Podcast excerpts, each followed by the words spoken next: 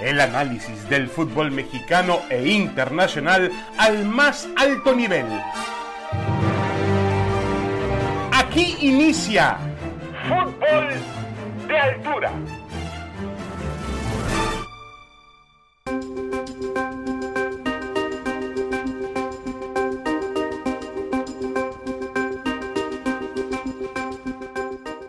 Damas y caballeros, bienvenidos, bienvenidos. Esto es Fútbol de Altura, el podcast de ESPN. Estamos junto con Roberto Gómez Junco, a quien saludo con mucho gusto. Roberto, ¿cómo estás? Bienvenido. Muy bien, David Faiteson, un gusto, como siempre, compartir contigo este espacio. Igualmente, Roberto, tenemos una semana muy interesante, la reclasificación del fútbol mexicano, ya están definidos los horarios, los equipos que esperan, obviamente, que son los mejores del torneo, Monterrey, América, Chivas, Toluca, Em, hay también temas de selección mexicana, como siempre, inmersos en, el ambiente y también pues nos estamos aproximando a una fecha que yo espero que sea importante, la del 22 de mayo, cuando se celebre la Asamblea de Propietarios del Fútbol Mexicano. Tengo la esperanza de que algunos cambios se originen a partir de lo que fue el gran fracaso del Mundial de Qatar. Pero vamos a comenzar por, por parte. Roberto, ¿Chivas está a la altura del América en la liguilla? Pues si no a la altura llega muy cerca, ¿no? Sí, sí creo que el América en términos generales ha jugado mejor, es mejor equipo, tiene un plantel más poderoso, eh, domina más a lo que juega, pero el cierre fue mejor del lado de Guadalajara, ¿no? Entonces sí eso te permitiría suponer que, casi se emparejó, ¿no? Eh, yo creo que el, el, que se separó del resto fue el Monterrey, ¿no? Por la forma en la que cierra, porque termina, bueno, inobjetablemente siendo el mejor en la fase regular pero después del Monterrey ya no es tan fácil pensar en, el segundo gran favorito. Hace 15 días yo no hubiera dudado al señalar al América, de hecho, muy cerca del Monterrey, ¿no? Ahora diríamos que en realidad las Chivas, eh, el Toluca, se acercaron mucho al América. Sí, de acuerdo. Y, a ver, lo único que, provoca, Roberto, un cortocircuito en esta situación, y estoy de acuerdo contigo, la Guadalajara es una temporada maravillosa, porque si bien nos pasamos ponderando el fútbol del América, la forma en que fue subiendo su nivel durante el torneo, em, la forma en la cual a veces jugaba eh, por, por una, incluso con un nivel espectacular que le agradó a la tribuna. A pesar de todo, Chivas hizo los mismos puntos que el América, pero el único cortocircuito al que yo me refiero ocurrió en apenas en marzo cuando se enfrentaron en la en el clásico del fútbol mexicano en el estadio Akron y realmente el Guadalajara no fue capaz de competirle al América. Sí, claro, claro, está ese, e, ese partido en el que eh, se produce un 4-2 que creo que le sale baratísimo a, Chivas, ¿no? Era, fue, fue amplia la superioridad americanista, pero a partir de ahí las Chivas sí fueron mostrando un progreso, ¿no? Es, es un equipo muy bien organizado, eh, solidario, uh, Paunovic ha sabido aprovechar las características de sus futbolistas, se ve muy bien trabajado el equipo no tiene, porque no puede tener los argumentos individuales que tiene el América con este plantel, ¿no? Necesitaría refuerzos de otro tamaño el Guadalajara para competir, para competir en ese, en ese rubro, en ese renglón. Pero colectivamente se ha vuelto un equipo muy eficiente para defender, para atacar. Entonces, yo, yo pensaría que, que a estas alturas otro enfrentamiento entre América y Chivas sí podría ser distinto, podría ser mucho más equilibrado que aquel en el que sí el, América fue ampliamente superior.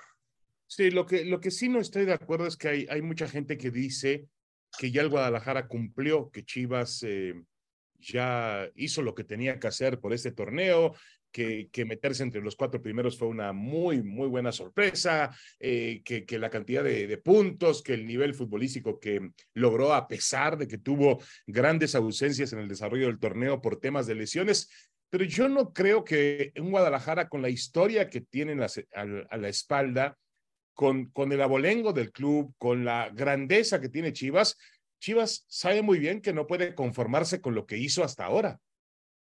Sí, para nada, para nada. O sea, haberse metido en tercer lugar tiene un mérito tremendo, ¿no? No lo considerabas entre los cuatro principales candidatos para nada, ¿no? No sé quién lo considerara así. Tendría que ser un, un, seguidor que se cegara un poco, ¿no? Con ese equipo. Veías a, a, seis equipos más fuertes en el papel de salida, ¿no? Entonces, en ese sentido tiene mucho mérito lo que han hecho. Ahora, por el sistema de competencia que prevalece en nuestro fútbol, pues estar entre los cuatro primeros implica también estar en las semifinales. Si no, pues de nada te sirvió la tablita, que sí son los, nunca había hecho Chivas en no sé cuántos años, en más de 10 años, esa cantidad de puntos. Creo que ni siquiera las Chivas campeonas con Almeida alcanzaron esta, esta, esta cifra, ¿no? Pero lo, primero, así como compromiso elemental, sería confirmarlo poniéndote también entre los cuatro finalistas, es decir, avanzando en tu serie de, de cuartos de final. Ahí podríamos empezar a pensar que más o menos cumplió Chivas Claro, puedes decir que le van a tirar al título, claro, pero, pero que, que, para cumplir tenga que ser campeón, bueno, eso sería, sería cumplir con creces y, realizar toda una hazaña. Si este equipo se mete a las semifinales y ahí en esas semifinales fuera eliminado jugando con cierta dignidad, pues yo sí podría decir que, que sí podría calificar de sobresaliente el, el torneo de Chivas, pero es un asunto también de elevar tus propias expectativas o de elevar tu propio nivel de exigencia. Eso le hace falta a Chivas, le ha hecho falta históricamente. En, el América nadie estaría hablando de una gran campaña por haber terminado de líderes o haber hecho eh, determinada cantidad de, puntos, ¿no? Siempre es el título a lo que, a lo que aspiran. Eso debería hacerlo Guadalajara por historia, por, por poder de convocatoria, por lo que este equipo implica. En algún momento en algún momento de, de, la historia del fútbol mexicano, sobre todo en épocas más recientes, se perdió esa condición de que cuando rodaba el balón, Chivas iba a buscar el título. Decíamos, no nos conformamos con que el Guadalajara se meta a liguilla, con que el Guadalajara muestre un aspecto competitivo y la realidad es que es un equipo que tiene que pelear por el campeonato. Ya lo decías tú, Roberto, no hacía 34 puntos desde el 2004 no ganaba 10 juegos en un solo torneo desde, desde 2010. Es decir, es un equipo que eh, le ha costado trabajo, incluso en la época de Jorge Vergara, le costó mucho trabajo mantenerse en un perfil competitivo con las idas, venidas, las irregularidades. Hay que ver los pocos títulos que ha ganado en los últimos 20 años Chivas. Todavía me parece que vive mucho de la grandeza que le dio aquel, aquel campeonísimo. Eh, pero bueno, el Guadalajara es un equipo que ya una vez en esta instancia tiene que buscar el título y además yo creo que las expectativas han, obviamente, se han elevado de lo que fue el inicio del torneo, la lesión de JJ Macías, bueno, el regreso y su lesión, la lesión de Alexis Vega. Yo, yo había dicho que este Guadalajara parecía perdido totalmente en el horizonte sin Vega. Fue capaz de mantenerse eh, con Vega en un nivel importante y cuando regresó Vega, el equipo obviamente se fortaleció más, fortaleció la defensa.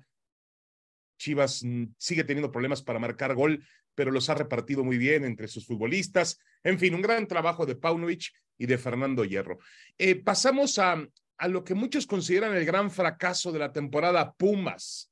Pumas se queda eh, fuera por segundo torneo consecutivo de la reclasificación o de la fase final, y además lo hace en un torneo donde pues calificó hasta el número 13. Santos, por el tema del Querétaro, se metió a la reclasificación. Quiere decir que la temporada de Pumas fue infame, terrible, pero podemos, Roberto, achacarle algo, responsabilizar de alguna manera a Mohamed de lo que pasó con Pumas? No, yo, yo diría que muy poco, ¿no? Lo cuestionable en el caso de Mohamed fue ese primer partido, ¿no? Claro, pero eso fue un asunto con la directiva desde que arreglan el contrato, ¿no? No voy a estar ese primer partido porque tengo mi cumpleaños. Eso sería porque, imagínate esos puntos en Querétaro, lo que hubieran representado. Un punto más hubiera metido de panzazo a, los Pumas, ¿no? Pero no, yo no responsabilizaría a Mohamed, no, lo responsabilizaría. Eh, su trabajo creo que, que, que empezó a surtir efecto, ¿no? lo, que, lo que juegan ante América y antes ante Toluca, bueno, ya es una muestra de otros Pumas, de lo que puede hacer Mohamed con este equipo. Simplemente ya no le alcanzó. Pero aquí también se atraviesa esto del, del nivel interno de exigencia, ¿no? A mí me parece ridículo que se habló al principio de que un objetivo era eludir la multa. Imagínate que los Pumas se planteen como objetivo al inicio de un torneo que además tenían puntos de ventaja, ¿no? Que veas hacia abajo, que digas, lo que no quiero es pagar alguna multa y ya la libramos para la jornada 6 o 7, que en realidad era un asunto, un asunto resuelto desde el arranque, ¿no? Pero eso no tienes ni siquiera que planteártelo, es, es, es, es vergonzoso no clasificar en dos en, dos torneos consecutivos dentro de un torneo que otorga tales, tales facilidades, ¿no? Sí, sí, estos Pumas eh, cuyos problemas vienen desde arriba, obviamente. Yo creo que es un plantel más fuerte que, que, el de anteriores ediciones de Pumas que hicieron mejores papeles, ¿no? Con Patiño y después en el inicio también con Andrés Lilini. Sí, ese debe ser el, el, eh, el parámetro que tenga eh, cualquier entrenador de Pumas, lo que logró Andrés Lilini muy recientemente, teniendo un equipo en forma que llegó a dos finales, una nacional, una internacional. Es verdad, las dos las perdió, pero, pero ese es el trabajo de Pumas, estar ahí, muy cerca de, de, de, poder recoger el trofeo. Eh, creo que vienen cambios importantes en el plantel. Mohamed tendrá que traer a alguno de sus futbolistas de confianza de Argentina. Algunos se habla de que los dos brasileños, Diogo y Meritao, pues ya están fuera, que hay mucho interés por dinero y que el equipo estaría dispuesto a escuchar algunas propuestas, el tema de, de mm, también de, del prete que no resultó ser el futbolista con el cartel que había llegado a universidad, en fin, Pumas tiene que eh, reorganizarse, tiene que, a partir de Mohamed, que yo siempre pensé que Mohamed llegaba en esta instancia del torneo para poder empezar a visualizar cuál sería el siguiente campeonato de Pumas. Pero la realidad es que gracias a la bonanza del, del sistema de competencia, pues Pumas ganó por ahí, tuvo un buen resultado en casa y sacó un empate fuera de casa y de pronto se le abrió la posibilidad de calificar, pero la temporada de Pumas no es para pensar en una reclasificación o en una liguilla. Pumas está de descanso, de vacaciones ya porque eh, así se lo merece de acuerdo con lo que hizo en el campo de juego. Eh, Roberto, el tema, eh, sí está el tema del Querétaro, que, que tú lo has mencionado una y otra vez, que podría ser de alguna manera, pues injusto, porque no hay descenso y el Querétaro, de acuerdo al reglamento, al pagar la multa, ser último en la porcentual, no puede jugar la liguilla, pero si no hay descenso, pues podría jugar la reclasificación después de el muy buen torneo que hizo Mauro Gerke o que hicieron Mauro Gerke y sus, y sus futbolistas. Pero esto nos lleva a otro punto, Roberto, la reclasificación. Se habla de que hay voces que dicen que esta va a ser la última reclasificación, que volveremos al sistema antiguo de que califican ocho para jugar cuartos de final y buscar al campeón del fútbol mexicano.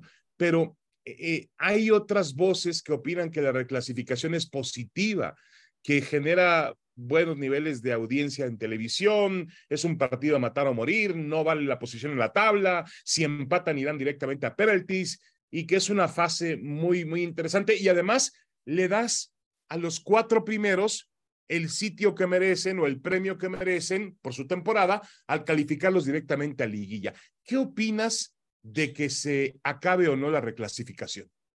Debería acabar, debería acabar, por supuesto, ¿no? Sí, sí tiene, sí tiene ese atractivo, ¿no? Bueno, ese aliciente que mencionas, eh, la, la, importancia de quedar entre los primeros cuatro. Ahora, los equipos que compiten siempre por el título están al margen de cualquier sistema de competencia, ¿no? Le tiran a ser campeones, le tiran al primer lugar en la tabla, ¿no? Equipos como América, eh, América históricamente, Tigres y Monterrey desde hace 20 años eh, y, Cruz Azul también históricamente con sus altibajos y dando tumbos, pero pues es un equipo que se plantea siempre estar hasta arriba. No los demás, ¿eh? no siempre las Chivas, muy de vez en cuando los Pumas, el Toluca sí también, normalmente Toluca, León y Pachuca de los últimos tiempos, por quien los maneja también es cierto, aspiran a eso, ¿no? Entonces sí tiene un atractivo el, el, el, enfrentamiento, la eliminación en un solo partido, ¿no? Vamos a jugar un solo partido. Eh, claro que tiene su, su atractivo y tiene su interés y su, sus emociones en, en, las jornadas finales, ¿no? Llegas al final y de los 18, 16 se pueden meter o 15 se pueden meter y entonces juegas con las combinaciones. Esos son los atractivos que tiene. Pero en la contraparte está la mediocridad que fomentan. Pues es evidente que hay equipos que con eso se conforman, que creen que con eso ya libraron la campaña. Eh, eh, el Santos Laguna pensará que ya la libró con eso. Los Cholos pensaban que la libraban si se metían. A, eso, a eso le apuntas, ¿no? A, meterte entre los 12 primeros. Imagínate, entre 18 competidores, decir, si estoy en el 12, ya la libré, ya libré mi torneo. Así piensan, no sé si la mitad de los equipos, y promueves esa mediocridad, porque por otro lado, no está el castigo del descenso, que, es lo que tendrían que reactivar. No, reduce la cantidad de calificados. Van a ser ocho nada más porque no puedes promover la mediocridad. Lo que tienes que promover es la búsqueda de la excelencia. Tienes que tirarle a estar entre los ocho primeros si aspiras a pelear por el título. Y por otro lado, si quieres interés, si quieres emociones, mételo del descenso, que, que desciendan dos, como en las grandes ligas. Imagínate también lo, lo, que hubiéramos vivido en las últimas jornadas si se jugara eso también, ¿no? Si, si, si desciendes, no, no nada más de que si pagas una multita o no, que finalmente no sabemos si la van a pagar, los, los, los involucrados, que, que realmente descendieran, que realmente te jugaras algo. Hay equipos en México que históricamente han actuado y se han movido en función del aliciente del título, de la búsqueda del título. Y hay otros que inevitablemente solo se moverán en función del miedo al descenso. Lo quitas y quitas todo eso también. Sí, no le tienen miedo a nada, ¿no? Y hasta ahí el, existe el descaro. Escuché a, bueno, primero a Ricardo Salinas Pliego, que tuvo al Mazatlán eh, realmente sumido en la mediocridad absoluta. El Mazatlán fue último en varones y último, y es último en mujeres también, increíble. Em, y eh, también escuché a Alejandra de la Vega, la presidenta del equipo de Ciudad Juárez, que, que hay que acabar con la multa, que la multa es inapropiada. Entonces, ¿qué tipo de castigo le van a dar a los equipos que terminen últimos? Si no pierdes la categoría y si no pagas una multa, pues entonces que te premien, ¿no? Es increíble cómo piensan los, los dueños de equipos del fútbol mexicano. Ahora, eh, Roberto, como una idea, no sé qué opines tú, si, si elevas, si permites el ascenso y elevas la liga a 20 equipos, que es el sueño de, de algunos dirigentes que tengamos una liga como la teníamos antes de 20 equipos y pones a los a los a lo mejor pones a los seis primeros, les das un boleto directo a cuartos de final y luego cuatro equipos buscando una reclasificación, es decir, solamente hasta el puesto 10 aspiran a jugar instancias finales. Podría ser un mecanismo también interesante, ¿no? Sí, sí, sí, sí. Eh, todo, lo que, todo lo que fuera eh, que nada más se metieran la, mitad de arriba ya, ya sería un avance, ¿no? No, no puede ser que como lugar 13, como sucede ahora con el Santos, 13 de 18 sigas aspirando a algo, ¿no?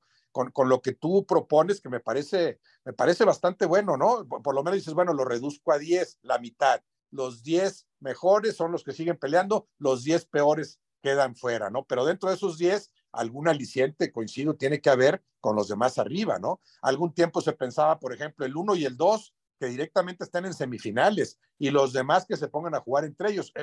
El, problema que tiene ese, ese mecanismo es que pones inactivos a ese uno y dos, ¿no? Los dejas sin jugar dos o tres semanas mientras se dirime todo lo demás y puede haber cierta, cierta desventaja. Pero esto que tú mencionas a mí me, me parece razonable. O sea, seis de 20 ya lograron algo directamente instalarse en cuartos de final. Y entre los otros cuatro van a dirimir quiénes son los los dos restantes en esos cuartos de final. Sí, me parecería bien. Además, creo que hay, que hay algunas deudas pendientes en cuanto a equipos que merecerían el ascenso, ¿no? Ahí podrías, no, no sé si jugar con, le debes el ascenso al Atlante, tal vez. Eh, Mérida es una plaza que vale la pena contemplar, lo que pasó en Tapachula en su momento. Eh, sí, subir a 20, pero ah, yo, yo, seguiría pensando que hay, que hay que reactivar el ascenso, ascenso. Sí, súbele a 20, avísales a los demás que se acabó la tablita de cocientes, que cada año va a descender el peor o van a descender los peores.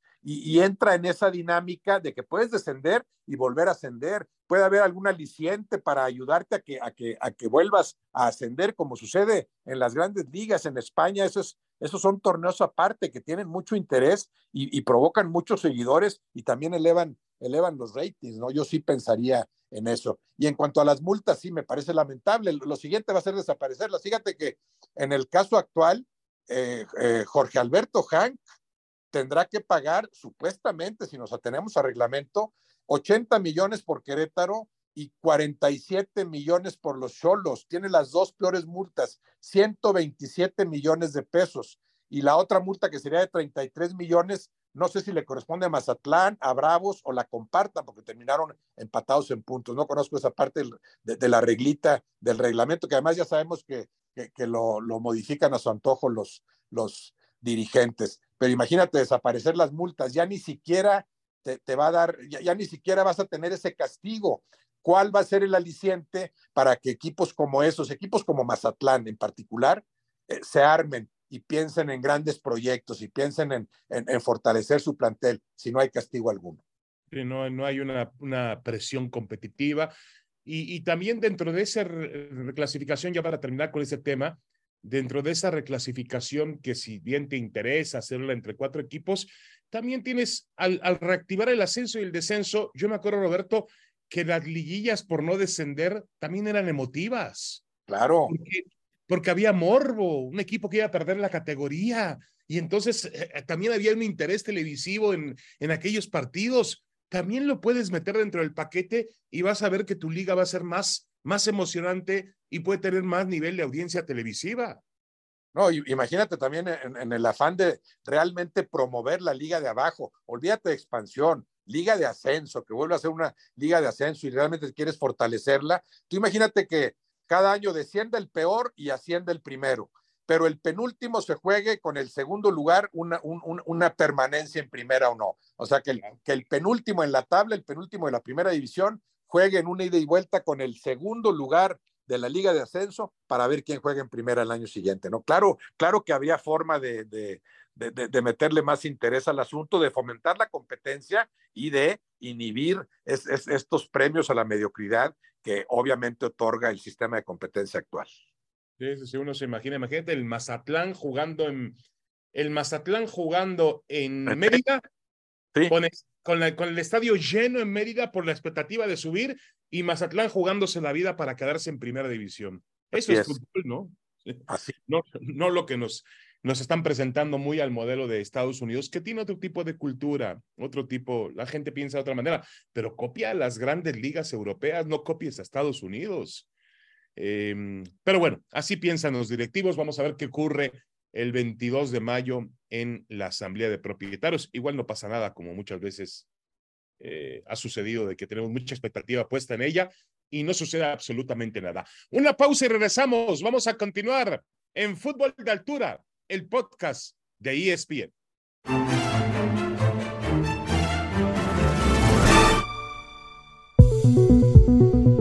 Continuamos, continuamos en Fútbol de Altura, el podcast de ESPN en compañía de Roberto Gómez Junco. Y bueno, hay temas de la selección mexicana de fútbol. Eh, lo que se esperaba, Jaime Ordiales se hace un lado. Bueno, se puede decir que se hace un lado eh, de manera, vamos a llamarle, em, vamos a llamarle de manera cortesa, aunque lo hicieron a un lado.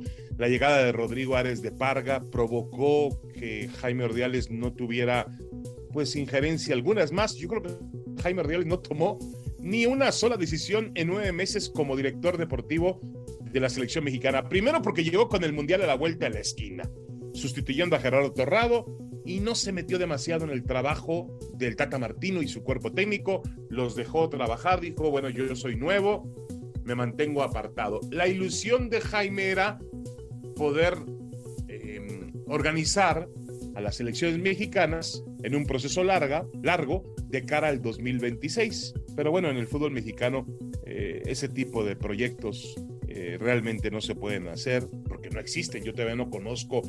Se presentó Rodrigo Ares de Parga. Eh, Rodrigo Ares de Parga eh, presentó, dijo que tenía una comisión de, de dueños de equipos que estaban por encima de él. Eh, pero tampoco nos ha presentado Ares de Parga un proyecto. Este va a ser mi proyecto para llegar a tal lugar, a tal posición. Mi director de selecciones mexicanas será este, mi director de fuerzas básicas es este, detección de talento, nada, absolutamente nada. Eh, Roberto, ¿qué opinas acerca de la salida de Jaime Ordiales como director de selecciones nacionales? No, que ya se sabía, ni siquiera, ni siquiera me parece noticia lo de Jaime Ordiales, o sea, se sabía que, que no tuvo una injerencia importante en el ciclo anterior, no la tenía en este ni la tendría nunca, ¿no? Desde la forma en la que aparece Rodrigo Ares de Parga, la comisión esa que nombran de los que realmente mandan, esos, esos cuatro eh, dirigentes que son los que deciden lo, lo fundamental, con uno que otro palero ahí añadido para cualquier decisión importante. Entonces, se sabía que Jaime Ordiales no iba a decidir nada. Como bien dices, llegó con, con, decisiones ya tomadas. Él no tuvo nada que ver con, con, que Martino fuera el técnico de la selección. Lo que trató de hacer fue establecer cierta retroalimentación con, con, con, Gerardo Martino. No sé, no sé qué tan productiva o con qué tanto impacto. ¿no? Su margen de maniobra era muy reducido. Es un buen elemento Jaime Ordiales con experiencia, con conocimiento en la materia, pero estaba evidentemente ahí desperdiciado. ¿no? Mientras no se, se modifique la estructura completa, lo de menos será quien llegue, lo de menos será también que, llegue Duilio Davino, por ejemplo. ¿Qué puede hacer Duilio Davino? ¿Cuál es su margen de maniobra? Te avisan que ya está el técnico nombrado por los dueños, ya está Diego Coca. Seguramente, si no la librara Diego Coca en el proceso, tampoco sería Duilio Davino el que eligiera el siguiente, ¿no? Entonces, siguen siendo figuras relativamente decorativas, esas del director de selecciones nacionales, mientras no haya una verdadera estructura, gente conocedora que, como tú bien dices, elabore auténticos proyectos eh, mundialistas en este caso. Sí, y, volvemos a hablar de que de qué nombres sobran, por Dios, el, el, fútbol mexicano hay, realmente hay grandes maestros. Siempre he hablado de una comisión de entrenadores mexicanos con gente como La Puente, Bucetich, no lo sé, La Volpe, eh, gente de la cual pueda recabar experiencia y que sean ellos. Yo sé que es difícil, no es fácil, ¿eh? eh pero mira, eh, Roberto, em, ahora durante el Mundial que nosotros estábamos en Qatar, em, Televisa hizo un programa muy interesante colocando en la mesa solamente entrenadores o exentrenadores de fútbol. Y realmente de ese programa con esas voces autorizados, autorizadas, surgieron ideas muy interesantes y surgieron conceptos de cancha que ellos manejan muy, muy bien. ¿Tú crees que eso no lo puede hacer las selecciones mexicanas, tener realmente porque yo creo que Ares de Parga es un ejecutivo y será muy buen ejecutivo, eh, em, está preparado en administración de empresas, graduado en la ITAM, estudió en, en el extranjero, es un nuevo preparado, pero yo te pregunto, ¿está preparado para tomar decisiones de fútbol? Y como tú dices, llega Davino, Davino sí es un hombre preparado para tomar decisiones de fútbol, pero Davino depende de Ares de Parga y Ares de Parga depende de los cinco dueños que están encima de él. Sí, sí, sí, sí. Eh, claro que ese tipo de asesores que tú mencionas podrían enriquecer mucho, ¿no? Cualquier, cualquier proceso, cualquier proyecto de selección mexicana, proyecto del fútbol mexicano en general. Coincido contigo, pero pero tampoco estoy tan seguro de que sean los elementos idóneos para elaborar esos proyectos. Yo creo que pueden, asesorar, pueden enriquecer, pueden aportar ideas, pero por, simplificarlo, ¿no? Si yo tengo un equipo de fútbol y quiero que me lo maneje alguien, que ahorita no, porque no tengo tiempo de hacerlo, y mi equipo de fútbol quiero que me lo maneje alguien, soy uno de los ricos estos que de repente se encuentran con ese juguete, pero no tienen tiempo de utilizarlo, yo ese equipo se lo doy mucho antes a Jesús Martínez, Alejandro Aragorri, que a Ricardo Lavolpe, a Manuela Puente o a Mejía Barón. ¿eh? O sea, hay que entenderle también a la combinación del, del juego y el negocio. Yo no creo que tengan que ser exentrenadores, exfutbolistas los que, los que decidan lo fundamental. Han demostrado las fórmulas de, de, de Alejandro Aragorri y de Jesús Martínez siendo opuestos siendo no sé por qué hasta casi casi enemigos, pero compartiendo muchas cosas en cuanto a la visión de los proyectos. Bueno, han demostrado que pueden, que pueden forjar eh, equipos productivos, ganadores y que también sean negocio porque indudablemente a los dueños no los vas a convencer de nada si no va junto con el negocio. Fíjate que le vamos a sembrar aquí y vamos a invertirle y a invertirle y a invertirle y a lo mejor en el 26 la selección mexicana gana algo. Te van a decir, no, no, en, lo que gano no gana en el 26, por lo pronto garantízame los ingresos, los ingresos que ya tengo, garantízame que seguiré teniéndolos, ¿no? Entonces yo sí creo que hay gente capaz de conjugar esto de lo futbolístico con el dinero, que, que, claro que es fundamental, el, fútbol no se sostiene solo, ¿no? Entonces, lo, lo, que ha faltado es eso, que haya unificación de criterios para decidir lo fundamental y que esas decisiones las tome gente capacitada, no necesariamente que salga de la cancha, aunque sí, estos elementos que tú mencionas, por supuesto que podrían enriquecer cualquier proyecto. Y que entiendan los dueños de clubes del fútbol mexicano, sí, obviamente nadie está peleado con el negocio. El fútbol es un negocio en todas partes del mundo y es una industria. Eh, que si el, el producto es mejor, si tiene mejores resultados, va a ser más negocio. claro. Yo no veo, y tú te imaginas una selección mexicana metida en semifinales de un mundial, Imagínate lo que va a significar en ventas, lo que va a valer los patrocinadores, la camiseta, las, entradas a los estadios, los niveles de audiencia en televisión, todo, todo se dispara. Entonces yo la verdad es que eh, a veces no entiendo esa mentalidad a corto plazo que tienen algunos dueños de, pues de equipos del fútbol, que son además, lo más extraño de todo, Roberto, es que son excelentes empresarios, ¿no? Uno ve la lista de Forbes y pues ahí están, ahí están y han hecho grandes emporios, han hecho eh, compañías realmente eh, que impactan, ha hecho negocios eh, al margen o, mm, a veces no muy cerca de la ley, como ustedes quieran, cerca o no del gobierno, pero vemos grandes millonarios en, el, en, en, nuestro México que cuando se meten al fútbol no encuentran la manera de ser exitosos. Sí, no, no entienden lo de los plazos, ¿no? Que, que, en el, que en el fútbol puede ser un, negocio más a largo plazo que cualquier otro, aunque ellos, también les saben lo que es invertir, a veces apostarle a determinados negocios, ¿no? Pero en este caso es más a largo plazo. Tú imagínate que en este momento empiezas a, forjar a grandes futbolistas que tienen 13 años, 14 años. No vas a ver el dinero hasta de 5 años, hasta dentro de 5 años o 4 años. Cuando debuten en primera división, empezarás a ver la lana cuando esos jugadores se coticen. Pero los 4 años anteriores tienes que sembrarle, tienes que, tienes que apostarle, como lo hacen muy bien el grupo Pachuca y el grupo Orlegui. Correcto. Em, Roberto, para finalizar, eh, y se acerca, insisto, la fecha del 22 de mayo, que la tengo muy metida en la cabeza, porque tengo la esperanza de que haya un cambio. Siento que hay una, eh, la voluntad de cambiar. Eh, según me enteraba hace un par de semanas, estuvieron en Miami reunidos Jesús Martínez con el presidente de la Conmebol y también Martínez agregó a esa reunión a Emilio Azcárraga, el dueño de la América, para tratar el regreso de México a los torneos sudamericanos. Ya Jesús Martínez convenció a Emilio Azcárraga de que eso es fundamental para elevar el nivel futbolístico de nuestra liga y de nuestra selección. Volver de lleno a la Copa América y volver de lleno a la Copa Libertadores y si se puede a la Copa Sudamericana. Eh, obviamente el obstáculo principal aquí va a ser la CONCACAF, porque tú, México pertenece a la CONCACAF y la CONCACAF quiere imponer pues su liga de campeones de la CONCACAF, sus, sus eventos. También hay que recordar que México tiene una saturación ahora de, de, calendario porque está jugando muchos partidos o va a jugar torneos con Estados Unidos. Eh, por ejemplo, Roberto, ya me confirman que la final del torneo siguiente, del torneo Apertura 2023, es el 24 de diciembre.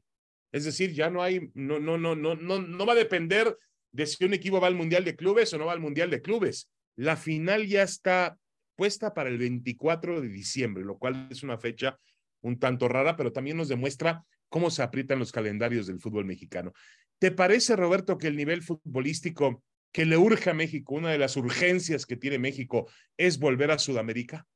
Sí, sí, por supuesto, por supuesto. Parte del, del retroceso que creo que se ha vivido en el fútbol mexicano por primera vez en, en 40 años, desde que más o menos yo lo sigo, en 50 años, eh, tiene que ver con haber dejado de participar en esos, en esos eh, eh, torneos, ¿no? Y hablo de un retroceso no nada más por lo que sucedió en Qatar, no, no, no para nada, es un, es un retroceso en general, la proliferación de jugadores extranjeros, menos producción de buenos futbolistas mexicanos capaces de conseguir un lugar en equipos importantes de las grandes ligas, ¿no? En ese, en ese sentido, sí hubo primero un estancamiento y después una especie de retroceso a lo, a lo que venía manifestándose, ¿no? Con jugadores que salían a Europa y estaban mejor incrustados en, en distintos equipos. Había más casos como el actual de, de, Irving Lozano, ¿no? Que es, que es la excepción en este momento. Entonces, parte de ese retroceso sí tiene que ver, tuvo que ver con haber dejado de participar en esos torneos por asuntos comerciales, por cuestión de patrocinadores, de anunciantes, de televisoras, no lo sé, pero ahí está otro, otra confirmación de cómo ves el, el, beneficio económico del corto plazo. A largo plazo se perdió mucho o a mediano plazo se perdió mucho y habría que tratar de recuperarlo. Me parecería buenísimo regresar a esos torneos. E, el mismo grupo Pachuca, como también lo hace Grupo Orlegui, tiene proyectos en cuanto a mandar chavos a sus equipos que ya tienen allá en la segunda división de España para que se fogueen, para que estén en aquellos escaparates, para que haya más jugadores mexicanos compitiendo o aspirando a competir en esas, en esas ligas, con el beneficio de que, pues después de no sé si dos o tres años consigues ya tu, tu pasaporte eh, comunitario, ¿no? Entonces, todo eso a mí me parecen buenos proyectos. El, problema es que de veras eh, e, entiendan que, que no, no, no todo es ver cuánta lana voy a recuperar el mes que entra, no, piensa en la lana que puede empezar a caer dentro de dos o tres años si tú estructuras algo como eso y empiezas por competir en, en, ligas de mayor nivel. Ha crecido la MLS, claro, eso no hay que abandonarlo, puede haber cierto roce benéfico también con la MLS, pero puedes combinarlo, compaginarlo con el roce sudamericano que sigue siendo de más nivel. Y convencer a la CONCACAF también sería un problema, claro, son cotos de poder, ¿no? El, que tiene CONCACAF lo que le interesa es que su coto de poder llamado CONCACAF siga funcionando como negocio. Bueno, encontrar alicientes, que, que haya equipos de CONCACAF que aspiren a participar en Libertadores con, con, mayores incentivos. Claro, combinar también esto de los calendarios, que no es fácil porque vivimos en, e, en un fútbol saturado, ¿no? Nunca en la historia del fútbol en México y en todo el mundo se habían jugado tantos partidos en tantos lados. De acuerdo. Bueno, yo creo que la lista para los dueños de equipos es bastante, bastante amplia con respecto a lo que, a lo que tienen que hacer el, en mayo. Ya es un paso, me sería un paso fantástico volver a Sudamérica. Eh, hay que ver el tema de reactivar el ascenso y el descenso, que debe ser una prioridad. Em, eh, analizar el formato de competencia, generar más talento futbolístico, reducir finalmente el número de futbolistas extranjeros, eh, tocar el tema de la multipropiedad, que obviamente afecta y molesta a, la liga, em, y también algo que se va, se va realmente a perfilar, me parece a mí ya está avanzado con la llegada de Juan Carlos Rodríguez como nuevo presidente de la Federación Mexicana de Fútbol, eh, estaría avanzado un contrato colectivo de televisión y también tratar de repartir un poco más el pastel de la selección mexicana entre todos, que no sea eh, exclusiva de Televisa, de TV Azteca, eh, sino que realmente todos los actores, medios de comunicación, participen en el negocio que significa la selección mexicana de fútbol. Así que, Roberto, tienen mucho trabajo los dueños de equipos, ¿no? Sí, sí, sí, muchas medidas que, que, sí beneficiarían en el corto plazo, ahí sí en el corto plazo, ¿eh? Esto que dices de, bueno, agrandar el pastel, repartirlo, aunque ya no, no tengas el control del mismo, ¿no? Eso, eso no se han decidido hacerlo, pero eso generaría mucho mayores ingresos para la selección mexicana en particular y para el, para el fútbol mexicano en general. Ahora que ya estás ahí muy bien incrustado, David, en, en, Televisa para aconsejarlos, creo que sí se pueden, sí se pueden conseguir conseguir muy buenos. Bueno, ayer decías tú, Roberto, por la noche tienes razón, que todo, y yo siempre cuando entro a Televisa digo, ¿dónde está el centro de formación de presidentes de la Federación Mexicana de Fútbol? Porque, porque casi todos salen de ahí o todos salen de ahí. Oye, y buenos elementos, algunos, bueno, Juan Carlos Rodríguez es, es garantía, eficiente, le sabe al negocio a fondo, ¿no? Pero, pero sí, ya, ya, ya ni siquiera ya ni siquiera se le despista, ¿no? Televisa va a poner al siguiente presidente y ya. Sí, y, ahora también gente brillante y preparada hay en muchas otras partes de, del fútbol mexicano, ¿no? Yo claro. he visto los equipos de Monterrey, el Monterrey, por ejemplo, Rayados ha sido un ejemplo de cómo se maneja un equipo de fútbol, de, de la empresa que tiene atrás es una empresa muy seria, pero no voltean. los ejemplos que tú mencionabas de Jesús Martínez y Alejandro Iragorri son fantásticos, incluso lo han llevado al extranjero, tienen equipos en la Liga de España en la segunda división. Imagínate, ellos dos tienen equipos en la segunda división de España y aquí no existe la segunda división. Ellos tienen derecho a ascenso allá, aquí sus equipos aquí sus equipos no, bueno, es que aquí no están en segunda división, están en primera división. Pero bueno, es... Esa, fíjate, David, ahí hay otra, otra tarea pendiente. ¿eh? Imagínate conseguir que se hagan amigos Jesús Martínez e Iraragorri, que marchen en el mismo sentido en pro del fútbol mexicano en general, de la selección mexicana en particular, sinergias de este tipo, porque, porque es gente que le sabe, gente que ha demostrado que le sabe. De acuerdo. Roberto Gómez Junco, muchas gracias, Roberto. Gracias, David. Un abrazo. Un abrazo para todos. Nos vemos la próxima semana. Esto fue Fútbol de Altura, el podcast de ESPN. Esto fue Fútbol de Altura. El análisis del fútbol mexicano e internacional al más alto nivel